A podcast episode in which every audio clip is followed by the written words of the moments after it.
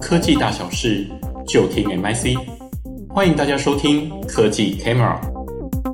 各位先进好，我是 MIC 资深产业分析师林巧珍。今天我想跟大家一起探索的议题是 Z 世代的召唤，网时科技形塑未来生活新样貌。大家知道，过去十个月市场上出现一个很夯的议题，哈，叫元宇宙。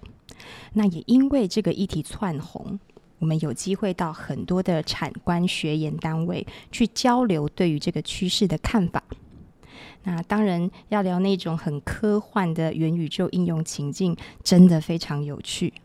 啊！但是其实大家也都很清楚，那种境界的应用情境应该很难在很近的未来发生。所以大概今年啊六七月左右，我们就发现。啊经过将近一年众星拱月之后，现在产业跟市场端开始回归理性了。大家开始重新思考元宇宙落地的合理路径。那今天我就想跟大家一起来推敲这个路径有可能会是长什么样子。那要讲到未来几年消费市场重要的客群啊，绝对不能忽略的就是 Z 世代。那尤其未来几年，他们的影响力跟角色，在数位科技领域会变得很吃重。那相较于前几个世代，Z 世代有什么特殊之处呢？首先，他们是数位原生世代，啊，进出虚拟空间对于 Z 世代来说，哈，是他们的日常。那 Z 世代族群的年龄哈，现在最大的啊，不过也就大概是研究所刚毕业或者刚进社会的这个新鲜人。那他们在使用这个生活科技的经验上哈，啊，大概从懂事以来，他们就开始摸三 C 产品了。那装置的联网功能对他们来说是标配，但是跟前几个世代不大一样的地方是。他们已经不大看电视了，哈，比较习惯直接从手机或是电脑看影音内容。那他们世代的共通语言是什么呢？哈，是 gaming，哈，是这个短影音，那这些也是他们很看重的社交管道哦。呃，对于我们这一些前几个世代的人来说啊，我们常常在看 Z 世代，好像他们花很多的时间在玩游戏哈，常常会觉得，哎，这样会不会有点不大健康？但是殊不知，很高比重的 Z 世代哈，他们其实玩游戏对他们来说不是只是玩游戏哈，很多其实是在社交啊，或者甚至在赚零用钱，好，他们在 play to earn。那最后在价值观跟特征的部分。嗯，与其一生死心塌地的去追求某个偶像明星，他们其实更爱在某一个时间之内，哈，一次追很多个网红，好，那他们也喜欢这个自媒体当粉造粉，好，喜欢图胜于喜欢文字，诶，但是他们的品牌忠诚度相较于前几个世代是来得低的，不过他们非常的认同。ESG 哦，他们喜欢那种呃赚钱的同时又可以做公益，好这样子的概念。那整个世代的演变，大概可以看到两个明显的现象。好，第一个，Spotlight 很明显从这个国家、好社会、家庭，也打到个人身上来了。好，那第二个，Z 世代在这样子的同才氛围，还有数位科技一起长大的这个成长经验，哈。进出数位空间对他们来说真的是再自然不过的事情。好，这个是这个时代很大的特色。那目前资讯科技产业在共识上，哈，也认为未来在数位居民的组成当中，Z 世代也必定会是占大宗的。那在这样子从小接受数位科技文化陶冶的成长背景之下呢，Z 世代的数位能力可以说是。浑然天成，他们对于数位科技的 sense 很明显是优于前几个世代。根据这个牛津经济研究院的评估啊，Z 世代他们的 digital competence 是很明显高于 Y 世代，高于 X 世代。那这样子的话，铁定也是远远超越这个战后婴儿潮时代。那在数位内容的创作跟发布上面呢，非常热衷。他们很乐于跟大家分享自己的日常生活，好像是我在公司的一天大概是怎么过的啊？好，我怎么样学习一个新的技能啊？好，我家在哪里？好，家里有哪些人？甚至他怎么样去对抗一个疾病等等，这些在我们这种前几个时代里面，哈，乍看之下常会觉得哇，你怎么能够这么自在的把自己啊食衣住行，好，甚至有一点点个人隐私的事情公诸于世呢？但是 Z 世代好像对于这方面比较没有包袱，他们蛮乐于用自己的日常啊作为 Vlog 的素材。好，然后再自己去找不同的这个平台工具，好去产制，好去编辑跟发布这些数位内容。那近期正好，好创作者经济走到第三波。那这对于本来就很熟悉数位内容产制生态的 Z 世代来说，想当然耳，好，它很好进入状况。好，那可能有人会想问，第三波创作者经济跟前一波有什么不一样的地方呢？其实最大的不同就在于，数位内容、数位资产的这个生成者也可以是收藏者。我相信现在大家脑子里面一定都同时蹦出三个英文字母哈，NFT。那 Z 世代它从这个第二波哈到这边第三波，它很快就可以秒懂这样子的转变是怎么回事。如果大家还有印象的话，哈，之前很多人都还搞不清楚 NFT 是什么的时候，Z 世代其实他们就很快的在圈内哈自己稍微交流一下哈，东西就做出来了，而且直接就上国际市场。所以可以看出，对于这个世代来说，科技的脉动，好，他们特别容易理解。好，那他们驾驭数位工具的能力也比前几个世代来得强。那这阵子呢，我因为研究这个议题，哈，我花了蛮多时间在研究 Z 世代的。那研究到后期呢，我常常觉得很汗颜，因为大家知道现在的智慧手机、智慧型手机啊，或者是智慧装置，功能都很强大嘛，可是我就发现呢，这些智慧装置还有 Apps，好，到我手上。好像我用来用去，哈，都只是用到那些很基本的功能而已。但是当同样的东西落到 Z 世代的手上，诶，他们就可以玩出跟我完全不同层次的事情。也就是说，他们这个世代啊，不再只是让科技来赋能使用者，哈，而是进一步的以使用者的身份去赋能科技。好那对于品牌的态度呢？啊、坦白说，Z 世代对于品牌的忠诚度是相对低的哈。那反倒是对于品牌的参与度跟贡献感哈，他们更有兴趣。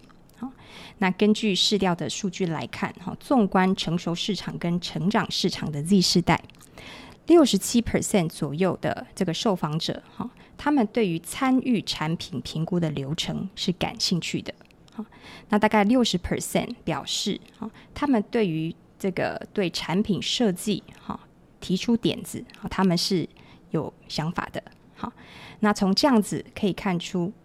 与其当个单纯的购买者，哈，其实 Z 世代更有兴趣参与品牌产品研发跟优化的过程，贡献个人的想法跟点子。这个也是跟前几个世代比较不一样的地方。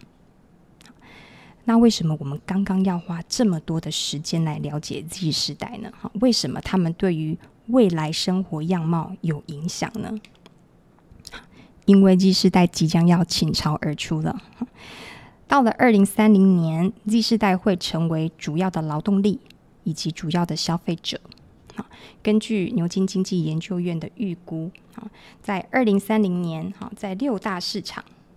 Z 世代占这个劳工的占比大概是三成左右，那他们的消费力大概是今天的六倍左右。那同样的，在这个美国劳工局的对于这个美国劳动市场的这个预估，哈，差不多三成左右，在二零三零年的时候会是 Z 世代，好，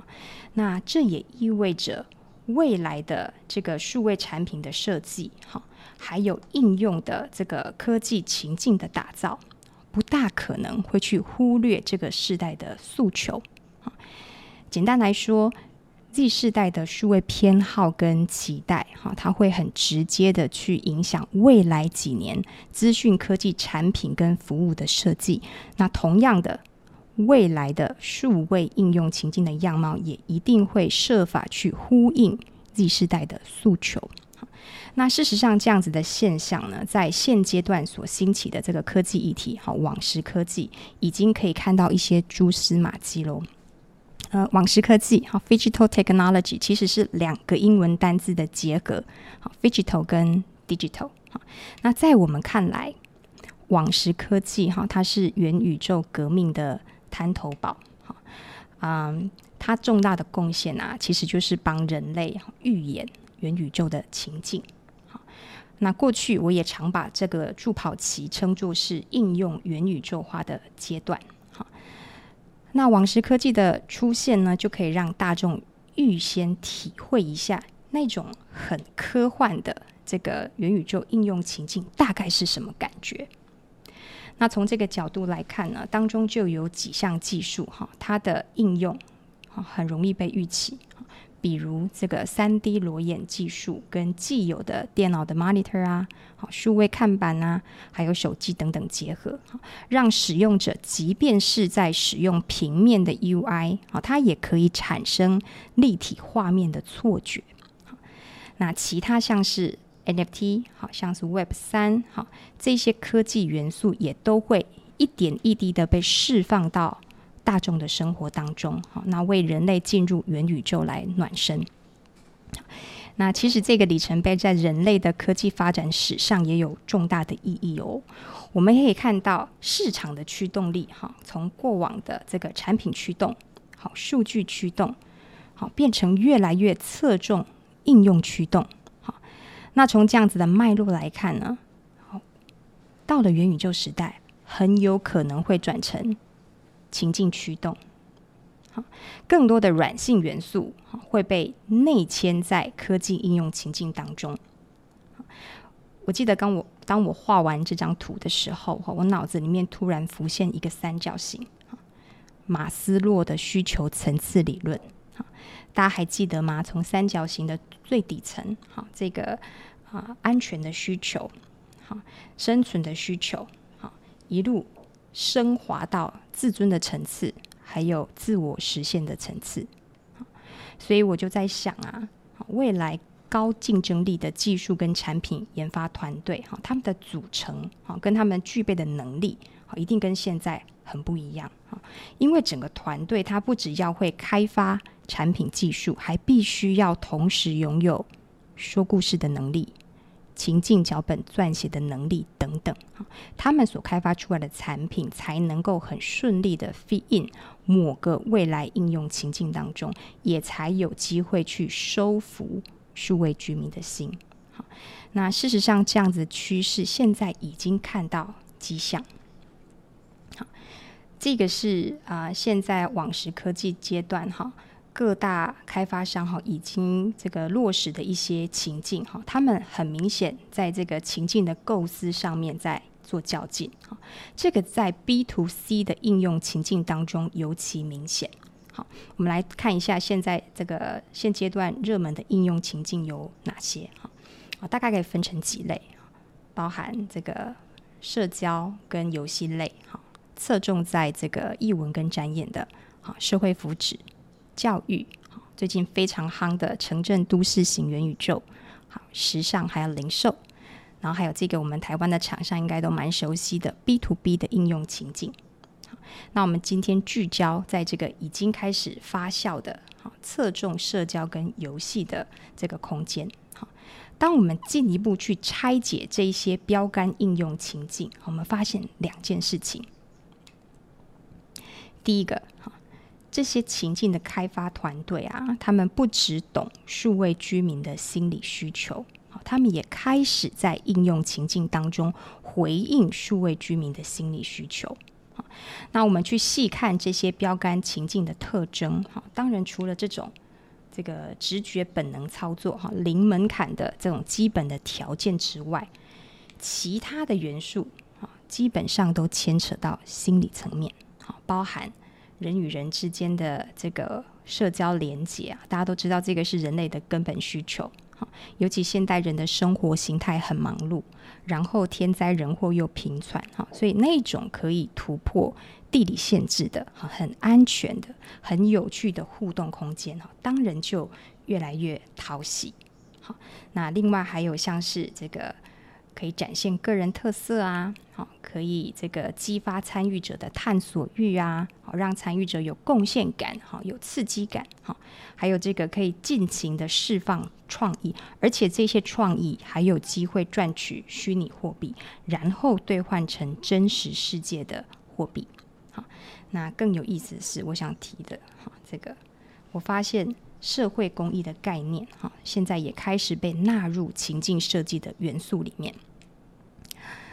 The Fabricant，哈，这创这个新创公司，哈，他们强调他们只销售虚拟服饰，哈。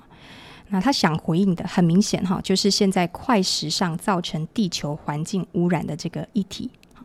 数位居民在参与的过程当中，他们会感觉自己跟保护地球是站在同一边的。那为什么我觉得这件事情针对性蛮强的？因为如果大家还有印象的话，刚刚前面讲到 Z 世代的价值观跟特征的时候，我们有讲到他们对于 ESG 的理念高度的认同。所以当这样的理念跟元素被纳入应用情境当中，对于这些数位居民来说，当然就更容易产生好感。好。第二件观察到的事情，自定义个人虚拟化身的崛起，而且它还开始跨平台的走跳。那首先，什么是自定义的个人虚拟化身啊？好，简单说就是这个虚拟分身全身上下的行头、哈法装、配件，它在搭配上是有很高的自由度的，而且不用再去管什么物理限制。比方说。我一直很想要在现实生活当中穿一双玻璃做的慢跑鞋，哈，以及压克力做的连身长裙，这个听起来很像在做白日梦，对不对？但是这些在虚拟的世界里面完全不成问题，啊，数位居民可以运用这些平台所提供的开发工具，去设计具有个人特色的虚拟分身，而且每一尊都是。独一无二的，衣服爱穿多亮就多亮，头发爱怎么挑染就怎么挑染，好，让数位居民可以很尽情的展现自己的另外一面。好，那当然，你呕心沥血，好不容易做出一尊虚拟分身，如果还是只能在某一个数位空间活动而已，那铁定会引发民怨。好，那这一点呢，这些领跑的平台厂商其实也非常的清楚，所以你会看见他们主动尝试跟友台借接。好，比方说 ZPedo，好，他就跟 The Sandbox 接起来。哈，他们原本呢是各自在发展跟擘画自己的 Map，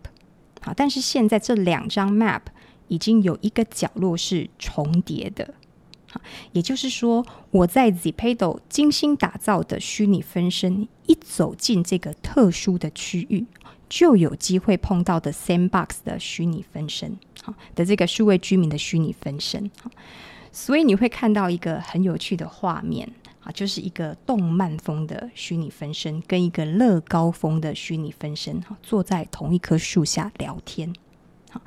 所以，这种所谓可以跨平台自定义的虚拟分身的这个概念啊，我们认为不但会越来越常见，而且这些可以越界的虚拟分身，也会是未来这么多个元宇宙也好，或者是网时科技的空间也好，他们之间可以开始互通的秘密武器。那最后，我想针对今天的议题来做三个结论。好，首先，Z 世代啊即将要倾巢而出，好，他们会护航网时科技应用计划跟进化跟扩散。好，那他们当然也会是加速人类进入元宇宙时代的重要推手。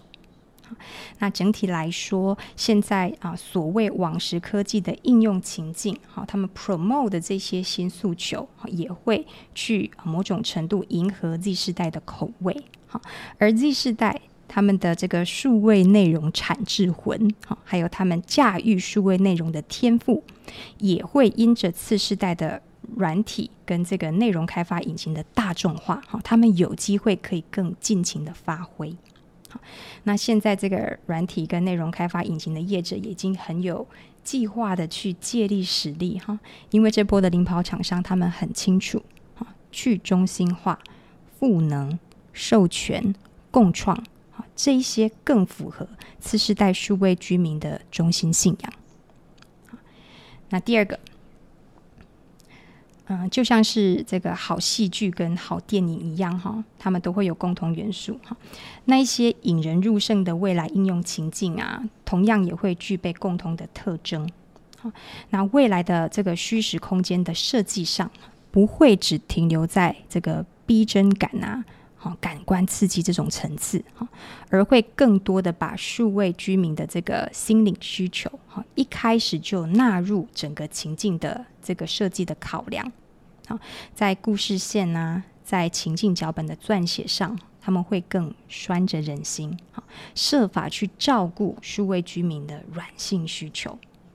好，那最后，在这样子的骤变之下，对我们的厂商来说，有什么特别的意义吗？好，那首先哈，我想先大家看，带大家看这个学术的 model 哈，嗯，当有一种这个。概念上，哈，很大规模、宏观宏观层的骤变发生，哈，虽然一开始很容易会觉得有一点慌，哈，好像这个整个产业会大洗牌的那种感觉，哈，但是这种时候啊，机会之窗往往也会同步开启，好，我们会看到各式各样的这个利基型的创新被逼出来，啊，就像这一波我们已经看到的就有。加密货币，哈，NFT、XR、Web 三，哈，去中心化，啊，科技治理工具，哈，资料治理等等这些艺技术的议题，哈，刚开始会有一点混乱，看得头很头很痛，眼睛很花，哈，他们会呈现一个共存的状况，哈，但是在一段时间之后，某一些创新就会脱颖而出，变成主流。